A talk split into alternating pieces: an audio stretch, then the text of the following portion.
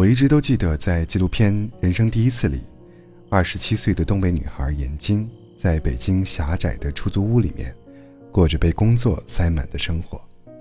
最辛苦的时候呢，她每天要上八节网课，没时间吃饭喝水，要保持同样的坐姿，不停的讲课。而她之所以这么拼，是因为她想要在北京买一间属于自己的房子。理想是一个很自我的东西。有人把房子当盔甲，哪怕脚步很慢，也享受人生的分量。也有人对家的要求，只有一张床，在天花板一般的房价面前，只想选择最轻松自由的生活。不知道是从什么时候开始，我们这代人关注的话题，从娱乐八卦、吃喝玩乐，突然就跳转到了买房。房子像是捏在家人手中的那杆秤。用来衡量我们是否过得安稳幸福。今年除夕，我去机场接过年回家的表弟，这距离我上一次见到他，已经过去了两年多时间。表弟是我家最让大人担心的小孩，因为在长辈眼中，他一个人在上海工作打拼，能耐再大也买不起房子，买不起房子，就等于安不了家，就等于在外面飘着流浪。提起表弟时，家里长辈说的最多的一句话就是：“这孩子要是能听话回家就好了。”我弟一直试图用过万的薪水和眼见的发展空间，来换取家人的信任和心安。可在长辈眼中，房子才是人生坦途的前提条件。我弟曾经悄悄问过我说：“为什么大人总是不肯相信，即使买不起房子，我们在外面？”也能过得很好很好。我想起我大学刚毕业时的样子，那个时候，我满心热血，不管不顾，决心要留在离家几千公里的地方生活。然后那几年，我一直在频繁的搬家中度过。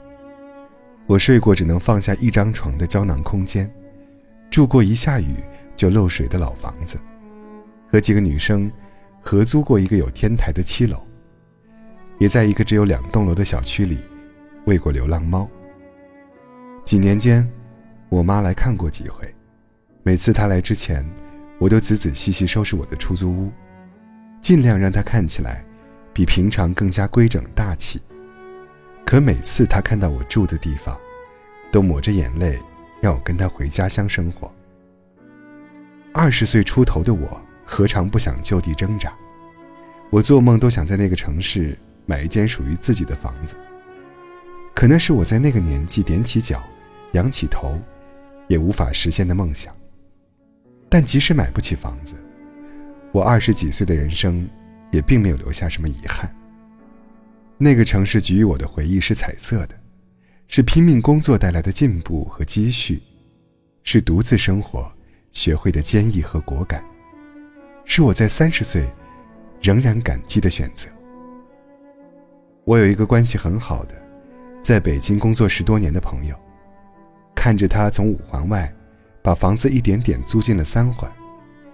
我看着他从最初黑黢黢的老楼房搬进了窗明几净的公寓。我看着他从独自一人到养了一只叫豆沙的猫。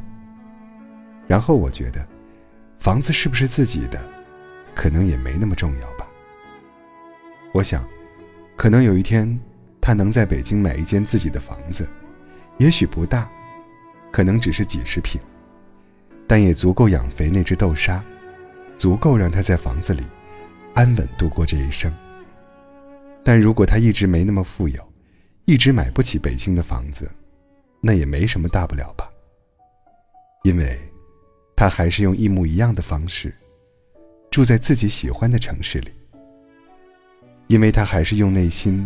最真诚的态度，选择了自己真正想要的生活。